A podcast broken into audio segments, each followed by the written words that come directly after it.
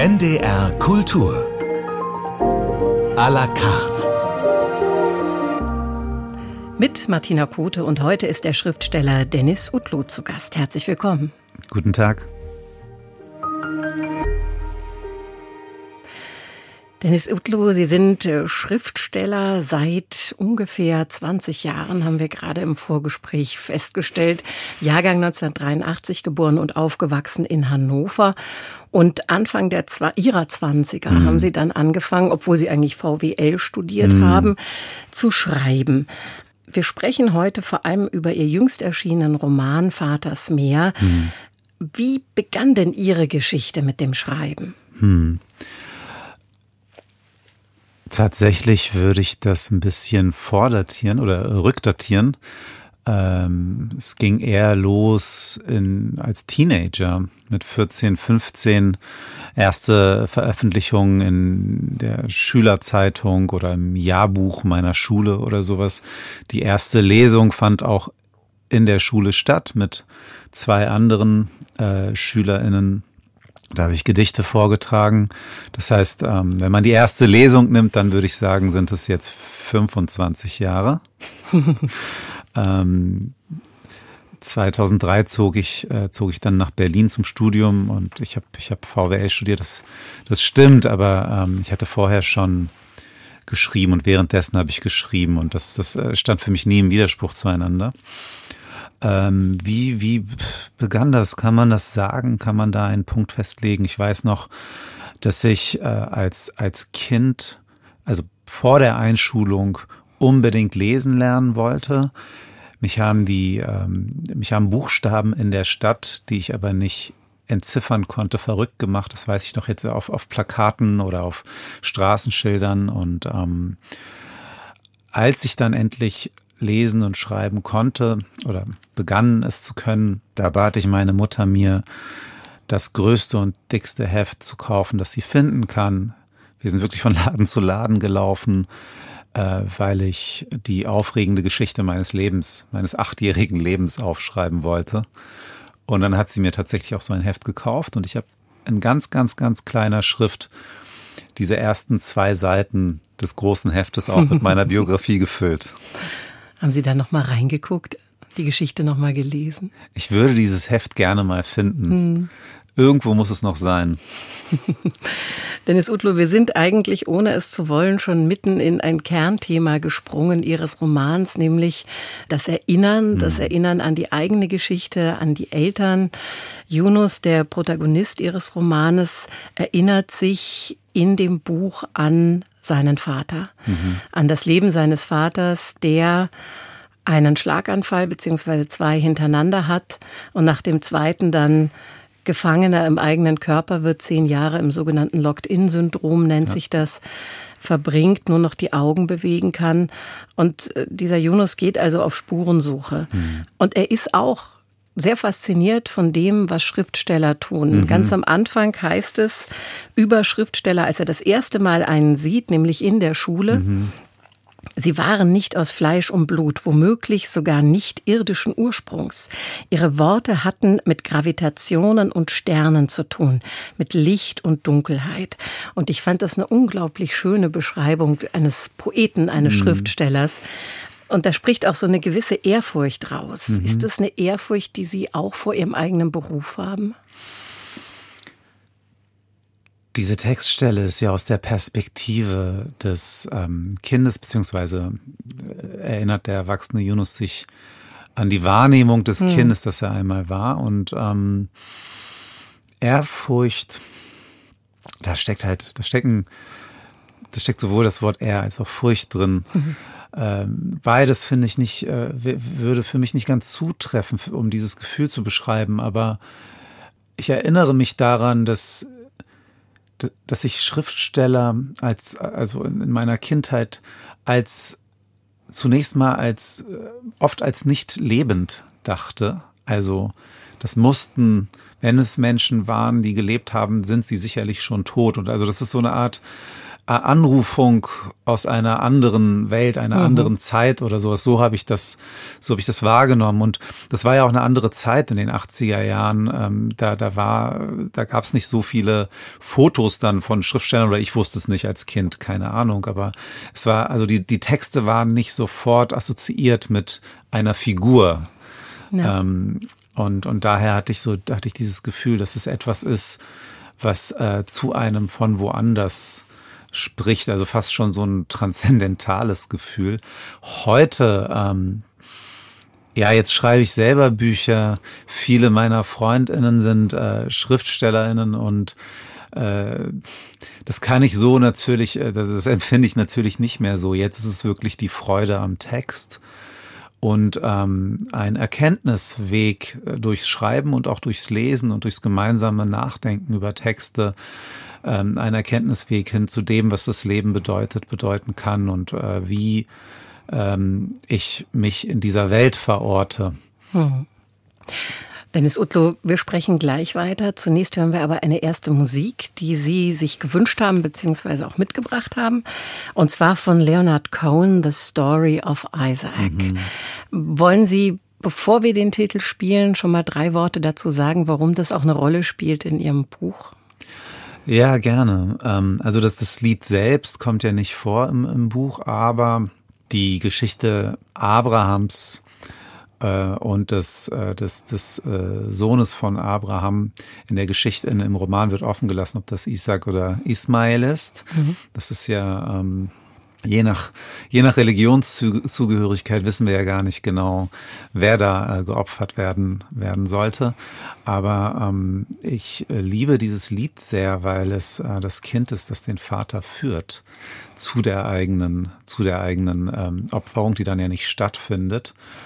Und ähm, diese sehr zwiespältige ähm, Abraham-Figur, die ja so wichtig ist in diesen äh, drei, drei Weltreligionen, die aber ähm, fast bereit dazu ist, das eigene Kind zu töten. Also dieser Widerspruch äh, hat viel für mich ähm, zu tun mit einem Nachdenken über die Vaterfigur also ganz allgemein, hm. nicht nur die Vaterfigur in diesem Roman, sondern über das Nachdenken über die Vaterfigur ähm, bezieht diese Widersprüchlichkeit ein, glaube ich.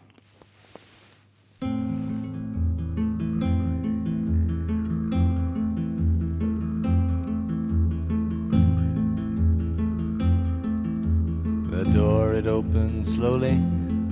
My father he came in. I was nine years old. And he stood so tall above me. Blue eyes, they were shining, and his voice was very cold. Said, I've had a vision, and you know I'm strong and holy. I must do what I've been told. So we started up the mountain. I was running, he was walking, and his axe was made of gold.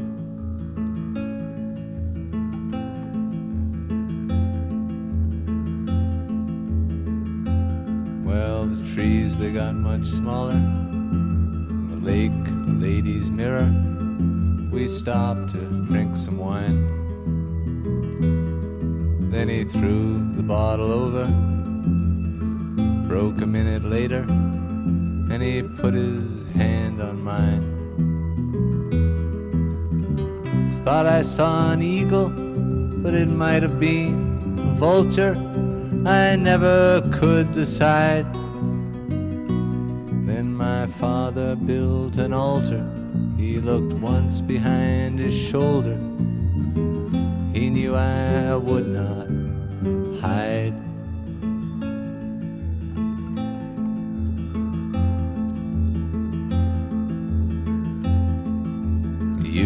Build the altars now to sacrifice these children, you must not do it anymore. A scheme is not a vision, and you never have been tempted by a demon or a god. You who stand above them now your hatchets blunt and bloody. You were not there before.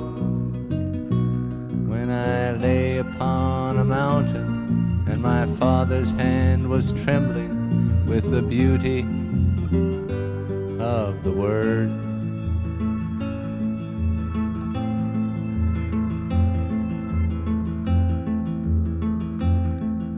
And if you call me brother now, forgive me if I inquire, just according to whose plan. It all comes down to dust, I will kill you if I must. I will help you if I can. When it all comes down to dust, I will help you. If I must, I will kill you if I can. And mercy on our uniform, man of peace or man of war. The peacock spreads his fan.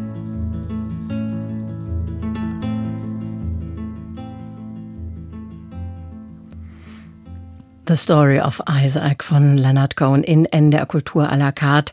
Heute mit dem Schriftsteller Dennis Utlu, der uns diese Musik auch mitgebracht hat.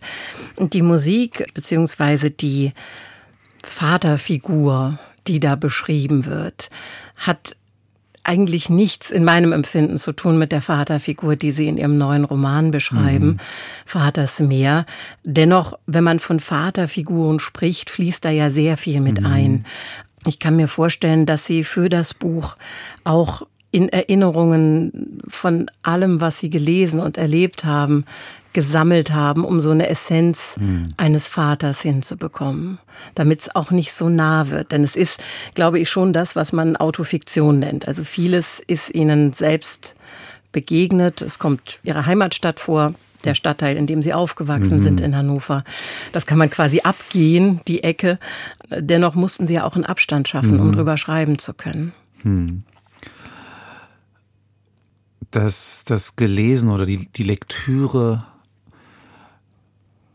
Teil des Schreibens wird, ist für mich fast eine, eine ähm, Grundbedingung des literarischen Schreibens. Also hinter jedem Wort ist das, steht das Wort eines anderen oder einer anderen, hinter jedem Satz die Sätze anderer äh, AutorInnen. Da bin ich mir, da bin ich mir sicher. Das ist immer, ähm, jedes Bild ist, ist eingehegt, jeder, jeder Klang war, wurde schon mal woanders äh, erzeugt und wird aufgegriffen und, und, und hier weitergeführt, verändert oder sowas. Das heißt, ähm, für mein Schreiben zumindest gilt, dass äh, literarische Texte sind immer eingebunden in all das, was ich vorher einmal gelesen habe und dann auch noch in das, was die, die ich gelesen habe, vorher gelesen haben. Also mhm. es reicht weit, weit über meine eigene Lektüre hinaus. Und das, ähm, ja, das haben Sie richtig gesagt, das wird natürlich in gewisser Weise auch zur Essenz dann äh, eben auch dieses Buches.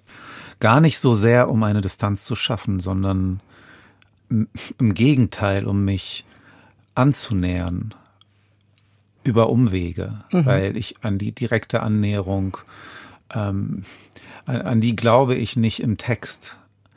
Also im Leben mag das anders mhm. sein, mhm. weiß ich jetzt nicht, aber im Text ähm, ist, äh, also zu meinem Literaturbegriff gehört daher auch eine gewisse Komplexität. Das heißt nicht, dass äh, Texte kompliziert sein müssen oder schwer zu verstehen oder sowas. Darum geht es nicht. Aber ähm, der direkte Weg führt oftmals gar nicht. Also man weiß ja nie, wo der Text einen hinführt. Und der direkte Weg äh, führt dann vielleicht irgendwo hin, aber eben nicht das, was man sich vorgenommen hatte. Und deshalb ähm, äh, ist es eher ein Versuch der Annäherung. Mhm. Ähm, Autofiktion ist so ein schwieriger Begriff heutzutage, finde ich, weil man äh, den halt nie so genau definiert hat. Ähm, das, das bedeutet, das bedeutet manchmal einfach autobiografisch, manchmal bedeutet es ähm, damit mit der eigenen äh, Identität im Text zu spielen ähm, also die ein alter Ego zu schaffen und den auf ähm, äh, Abenteuerreisen zu schicken oder sowas. Ähm, und es gibt da wunderbare Texte. Hier ähm, war es vielleicht doch ein bisschen anders. Ich bin zwar ausgegangen von meinen eigenen Erinnerungen an meinen Vater, der eben auch ein Locked-in-Syndrom hatte und der gestorben ist, genau hier in dieser Stadt, Hannover. Und der aus Maldin kommt, genauso wie die Vaterfigur in dem Roman Vaters Meer.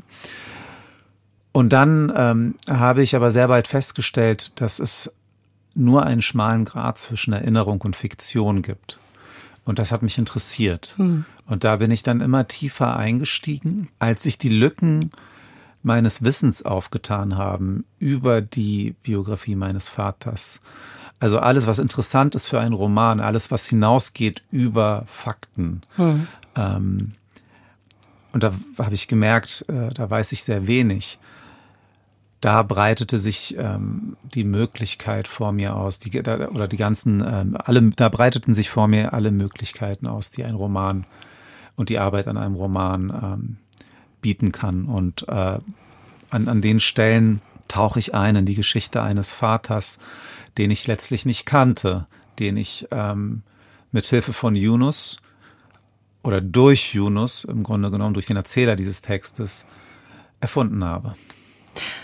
Und auch gibt es die Mutter, die Yunus eigentlich kaum kennt und in dem Text immer weiter kennenlernt, bis zum Ende ähm, wie so eine Art ähm, Aussprache zwischen den beiden mhm. stattfindet. Da ist Yunus dann schon erwachsen, der Vater ist längst gestorben und sie unterhalten sich über einen bestimmten Moment, der im Buch beschrieben wird. Und zwar sind das die letzten Worte zwischen Vater und Sohn. Mhm. Der Vater hat einen Schlaganfall, die Familie ist in der Türkei im Urlaub, er wird ins Krankenhaus gebracht, entlässt sich selber und kommt wieder nach Hause zurück. Und in dieser Nacht treffen sich Vater und Sohn in der Küche, glaube ich, war es. Mhm. Der Sohn ist 13 und der Vater möchte ihn warnen vor Menschen, die es vielleicht nicht gut mit ihm meinen, so ja. allgemein gesagt. Und der Sohn hat da mit 13 verständlicherweise keine Lust drauf und sagt seinem Vater, warum bist du überhaupt hergekommen? Es wäre besser ohne dich. Mhm. Und am Ende offenbart Yunus, dass er das zu seinem Vater gesagt hat. Mhm. Und die, die Mutter wiederum erzählt ihm, dass es eine ähnliche offene Situation auf dem Sterbebett mit ihrem Vater gab. Ja. Und ich fand das eigentlich den, den Moment der ja, stärksten Nähe zwischen den beiden. Mhm. Das ist ein unglaublich intensives Stück, das äh, wahrscheinlich auch, also entweder es fällt einem ganz leicht zu und schreibt sich oder es ist zäh. Auch für mich ist das ähm, eine sehr intensive Stelle nicht nur in diesem Roman, sondern in meinem Schreiben überhaupt. Und ähm, das hat diesen Weg gebraucht. Also das hat, ich musste dafür diesen ganzen Roman schreiben. Ich musste den ganzen Weg von Anfang an Schritt für Schritt dahin gehen und konnte nichts überspringen, um diese äh, Nähe zwischen den beiden Menschen, zwischen Mutter und Sohn, aber nicht in ihren Rollen als Mutter und Sohn, sondern als zwei erwachsene Menschen, die jeweils einen Vater verloren haben, äh, nicht nur herstellen zu können, sondern dann in diesem Text schreibend erleben zu können auch. Dennis Utlu, wo es gerade intensiv ist, hören wir jetzt intensive Musik und zwar von Nina Simon For Women. Mhm. Warum haben Sie diese Musik mitgebracht? Ich finde es sehr schön, dass jetzt dieses Lied kommt, wo wir gerade über die Mutterfigur geredet mhm. haben. Ich liebe Nina Simon. Ich habe dieses Lied mitgebracht, weil es ähm, eine Aufnahme gibt, ein Konzert von, von äh, Nina Simon und sie singt da dieses Lied. Da ist sie schon ein bisschen älter. Man sieht, sie hat was durchgemacht, aber sie ist unfassbar selbstbewusst, hat diese unglaubliche Ausstrahlung und will jetzt das sagen, was sie zu sagen hat. Und wenn man sich ältere Videos anguckt von, von Nina Simon, wo sie noch ganz jung ist und vor einem weißen Publikum Klavier spielt, da sieht man, wie sie eingeengt ist und fast verkrampft und dann spielt sie diese Lieder ab für ein weißes Publikum. Bei Four Women sieht man, das ist eine ganz andere Nina Simon. Sie hat sich emanzipiert. Sie ist da, wo sie sein muss und sie erzählt und sagt jetzt, was sie zu sagen hat. Deshalb liebe ich das. black.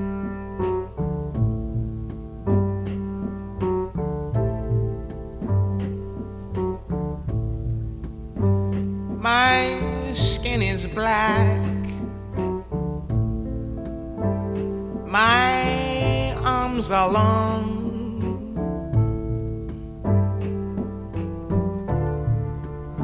My hair is woolly. My back is strong. Strong enough to take the pain inflicted again What do they call me? My name is Aunt Sarah. My name is Aunt Sarah. Aunt Sarah. My skin is yellow.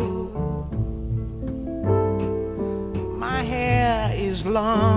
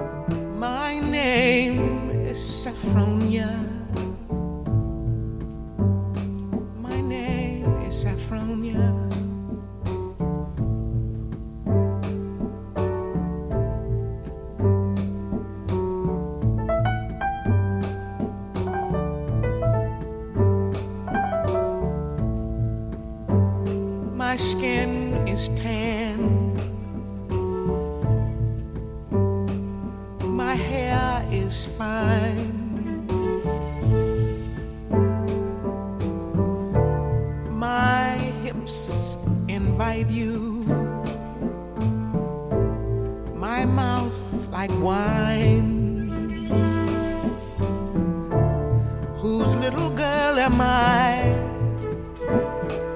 anyone who has money to buy. What do they call me?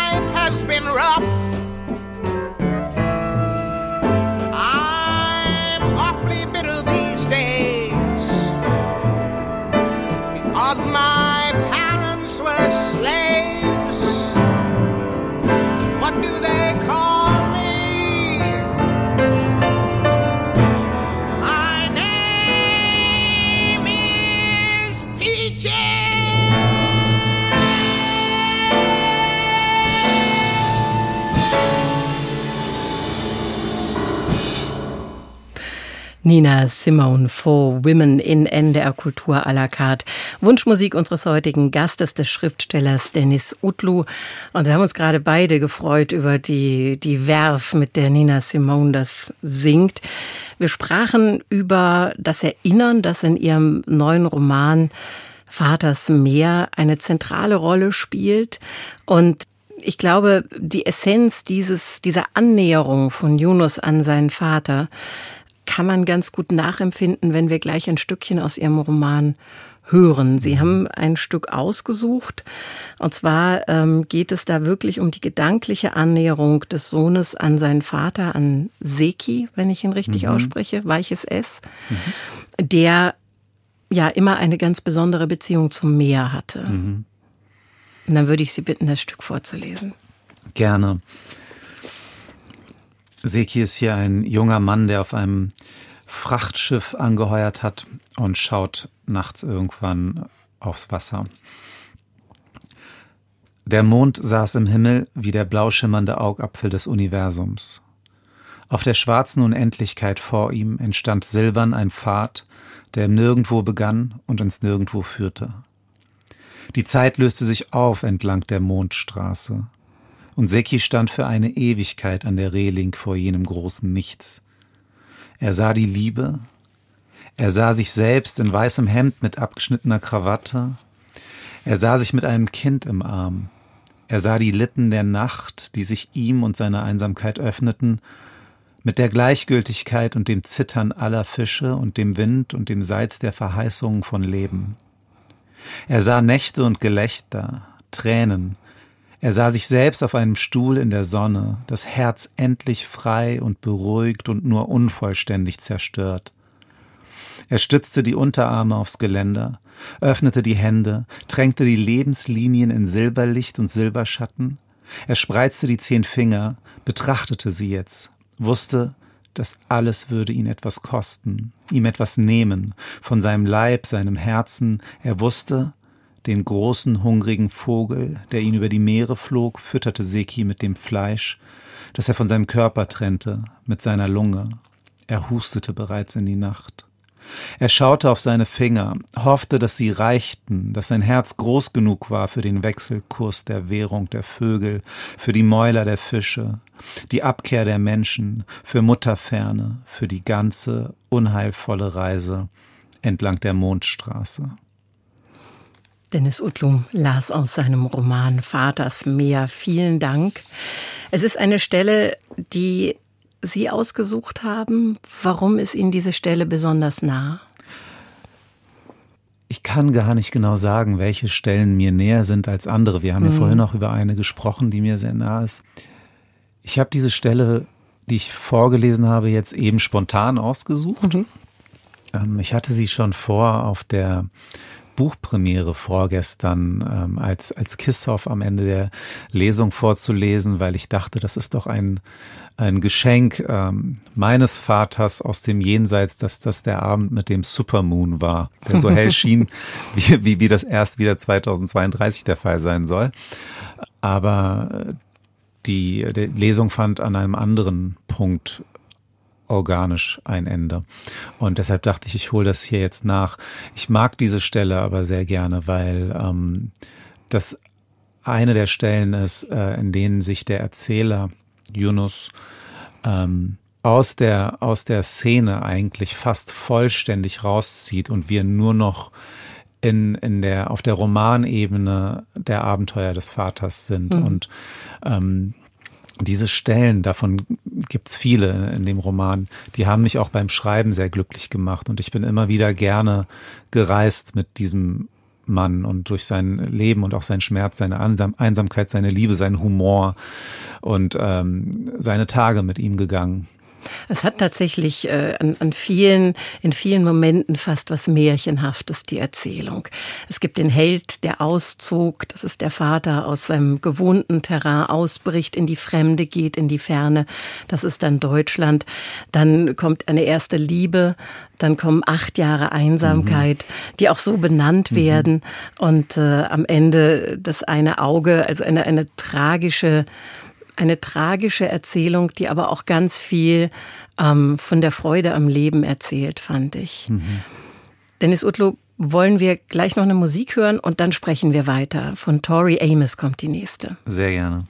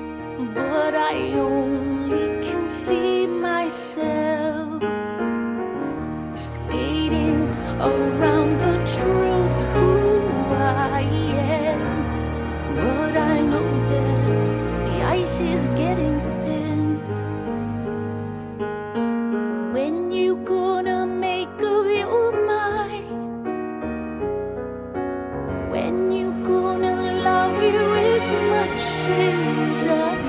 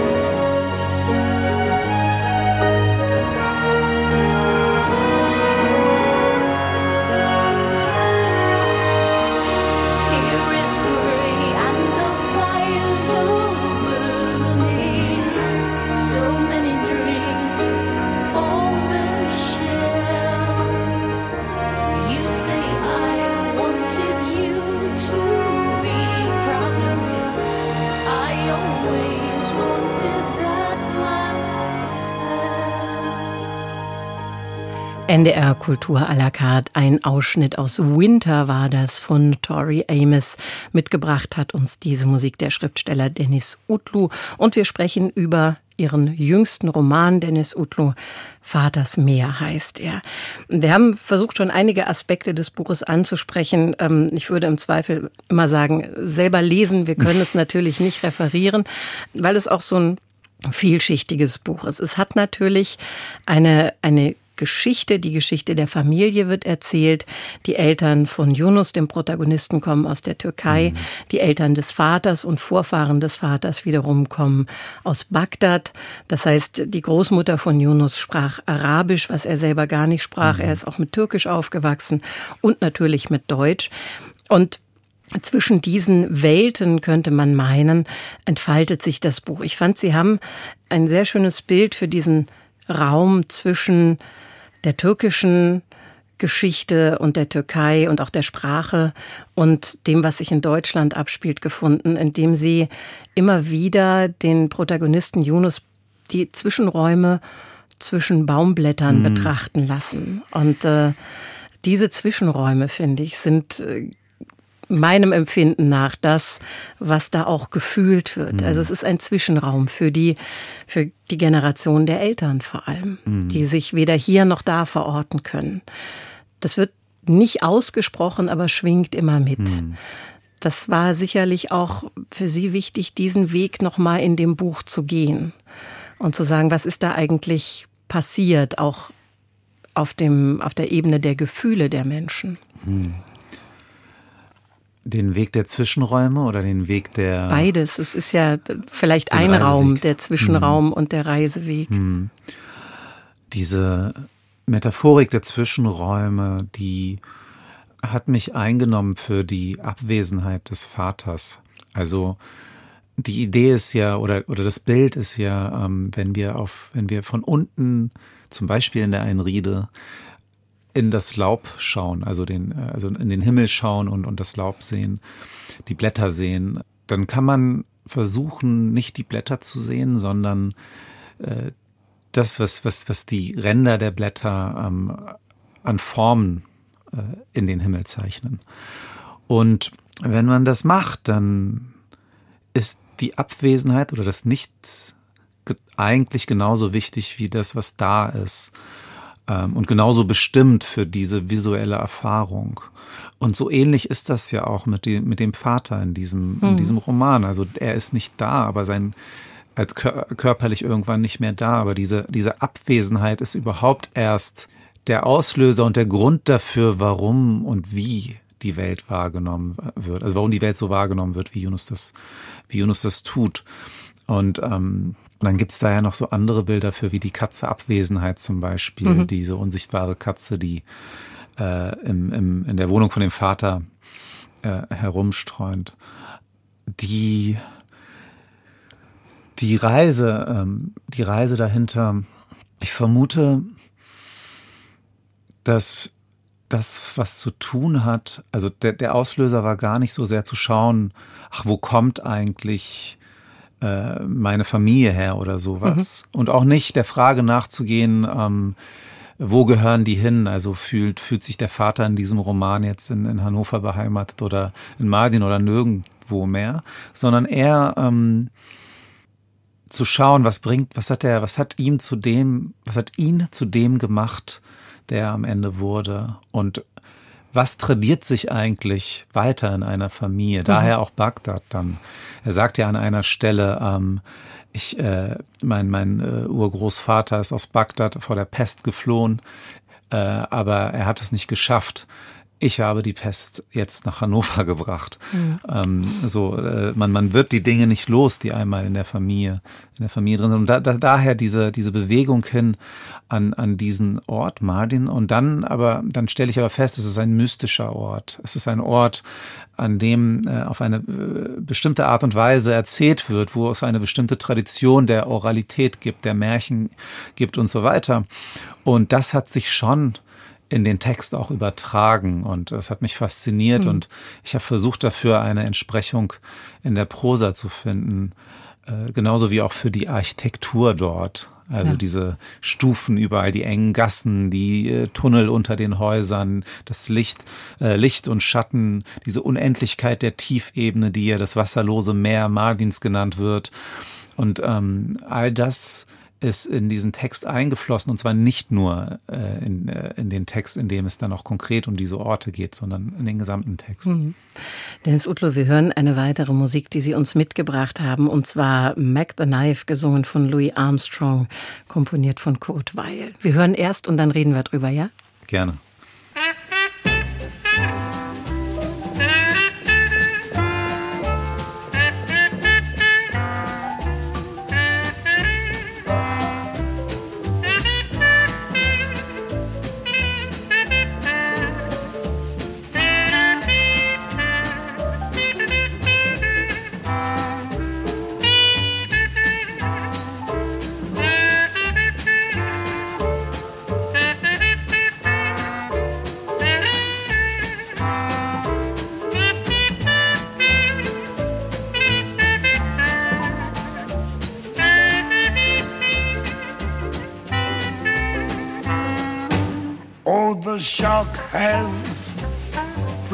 Teeth, dear, and he shows them a pearly white.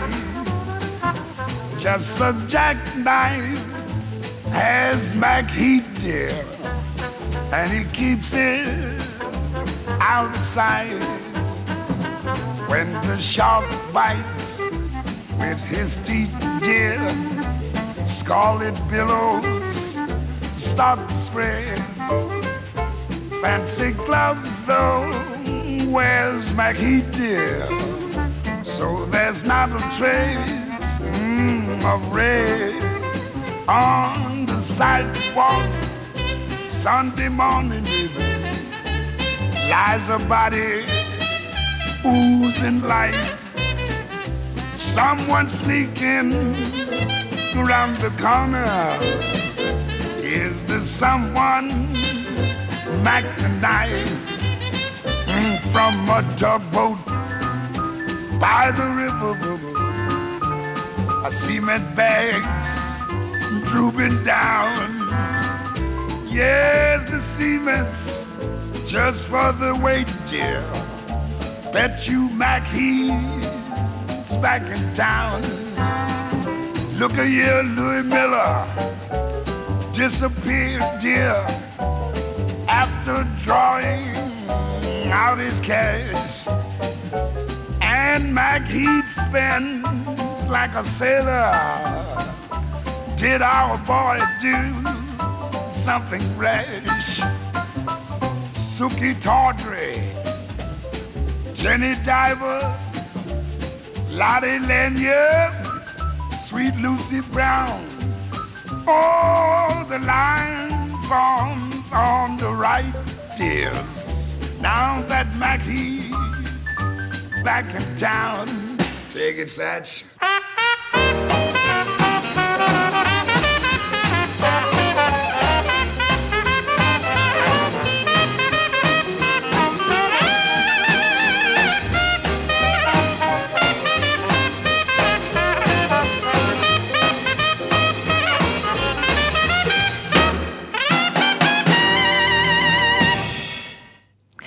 Mac the Knife. Louis Armstrong war das, komponiert natürlich von Kurt Weil, die Drei-Groschen-Oper. Und gewünscht hat sich diese Musik der Schriftsteller Dennis Utlu, der in dieser Stunde zu Gast ist. Und wir sprechen über verschiedenste Aspekte seines, ihres neuen Romans.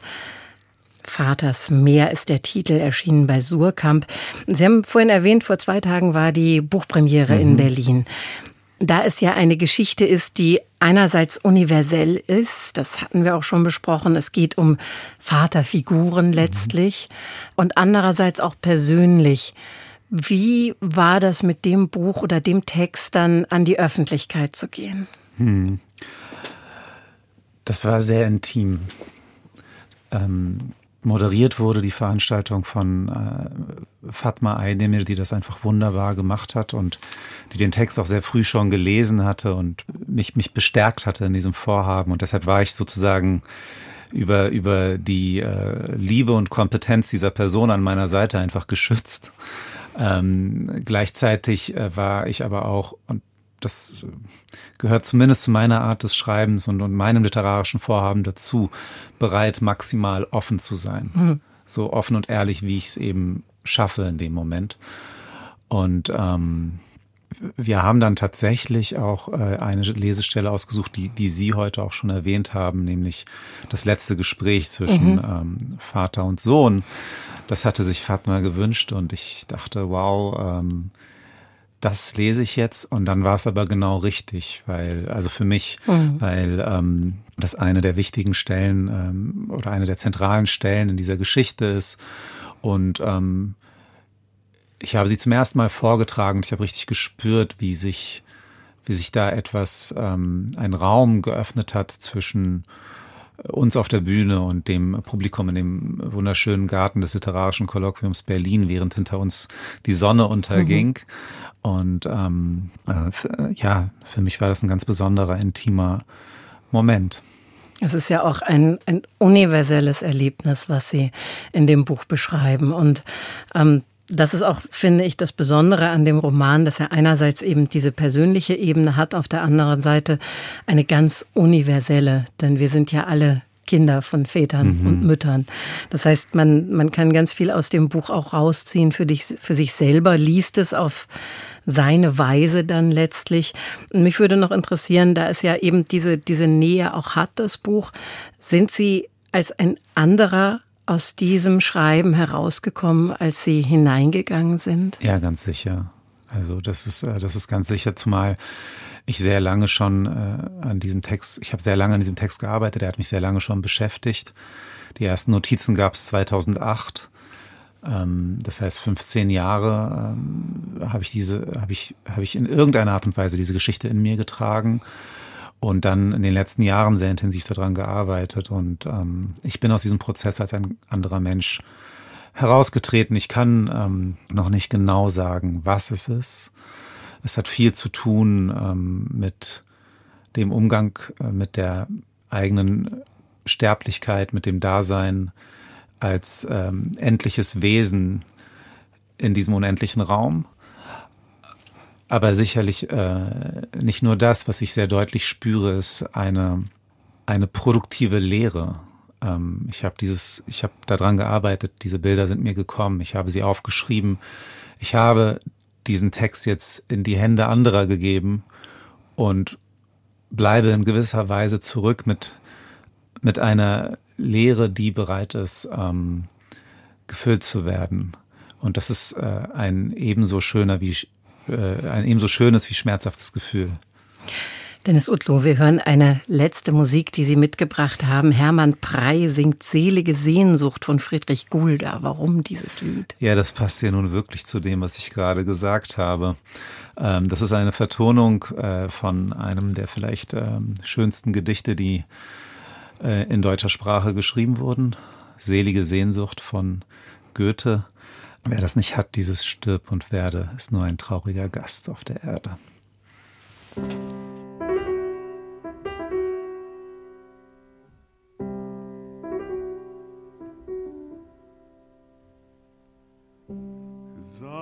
es niemand, nur den Weisen,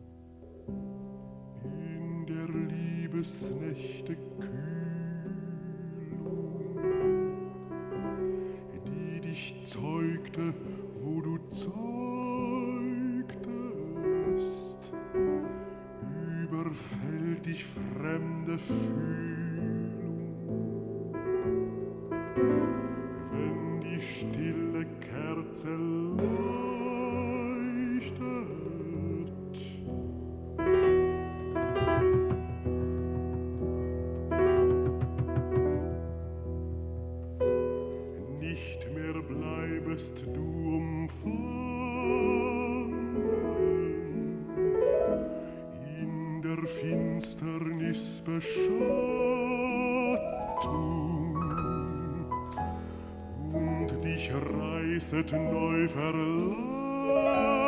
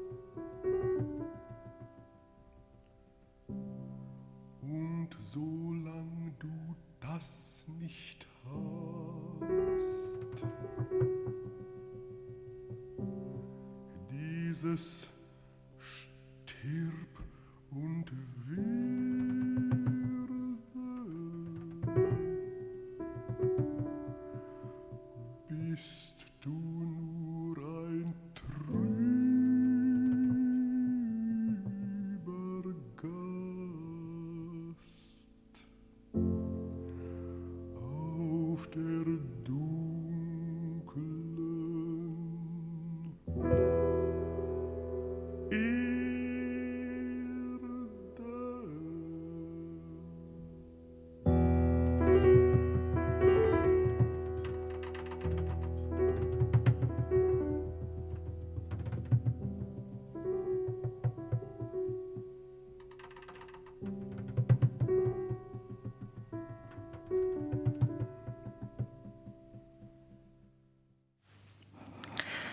Selige Sehnsucht war das, das Lied von Friedrich Gulda in NDR Kultur à la carte, gesungen von Hermann Prey. Friedrich Gulda saß am Klavier und Toni Insalaco war am Schlagzeug.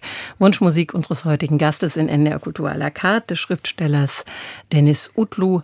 Und wir nähern uns leider dem Ende der Stunde. Jetzt haben Sie eben schon gesagt, dass da diese Lehre, die einerseits schön und auch schmerzhaft ist, nach dem Buch entstanden ist. Sie werden jetzt erstmal auf Lesereise gehen. Mhm. Das heißt, Sie werden viele Male noch Momente aus dem Buch durchleben und wiedererleben. Ist das eine, eine Tätigkeit, auf Lesereise zu gehen? Ist das für Sie als Schriftsteller eine schöne Sache oder ist das was, äh, bei dem Sie auch sagen, ach, ich schreibe eigentlich lieber? Letzteres kann ich immer sagen. Ich ja, okay. schreibe eigentlich lieber. okay. Trotzdem liebe ich es, auf Lesereise zu gehen und ich liebe es, ähm, Lesungen zu machen und äh, Menschen zu treffen, die äh, den Text hören oder ihn vielleicht schon gelesen haben und mit ihnen in Kontakt zu treten. Das ist ja anders als beim Theater zum Beispiel oder in der Musik. Es ist ja etwas, was wir als Romanautoren und Autorinnen nicht so richtig haben. Sie mhm. schreiben diesen Text und dann sind sie alleine. Und Lesungen bieten einfach die Möglichkeit, in Kontakt zu treten. Mich haben auch schon einige angeschrieben via Instagram und per Mail, einige LeserInnen und äh, haben ihre Erfahrungen mitgeteilt. Das habe ich auch als sehr schön empfunden ähm, wie ihr der Text einen äh, Beistand geben konnte in, mhm. in, in, in, schwierigen Momenten. Das hat mich sehr überrascht. Aber auf Lesungen sieht man sich und äh, wenn dann signiert wird, reden sie ja sogar kurz einzeln mit den Personen und bei der Buchpremiere hat mir jemand zum Beispiel ähm, eine, ein, ein, ein, eine, äh, ein Schneckenhäuschen mitgebracht in Anlehnung an eine Stelle im Text. Mhm. Und das sind sehr schöne Erfahrungen. Ich freue mich darauf. Dennis Utlu, darauf freuen wir uns auch, Sie zu erleben. Sie lesen an verschiedenen Orten in Norddeutschland, unter anderem in Göttingen, in Hamburg, im November dann auch in Hannover. Und die genauen Daten kann man der Verlagsseite von Surkamp entnehmen. Ich danke Ihnen erstmal sehr für den Besuch hier im Studio und das schöne Gespräch. Ich danke vielmals. War sehr schön hier zu sein. Und das war NDR Kultur à la carte heute mit dem Schriftsteller Dennis Utlu. Vaters Meer heißt sein neuer Roman. Er ist bei Surkamp erschienen. Und am Mikrofon verabschiedet sich für diese Stunde Martina Kote.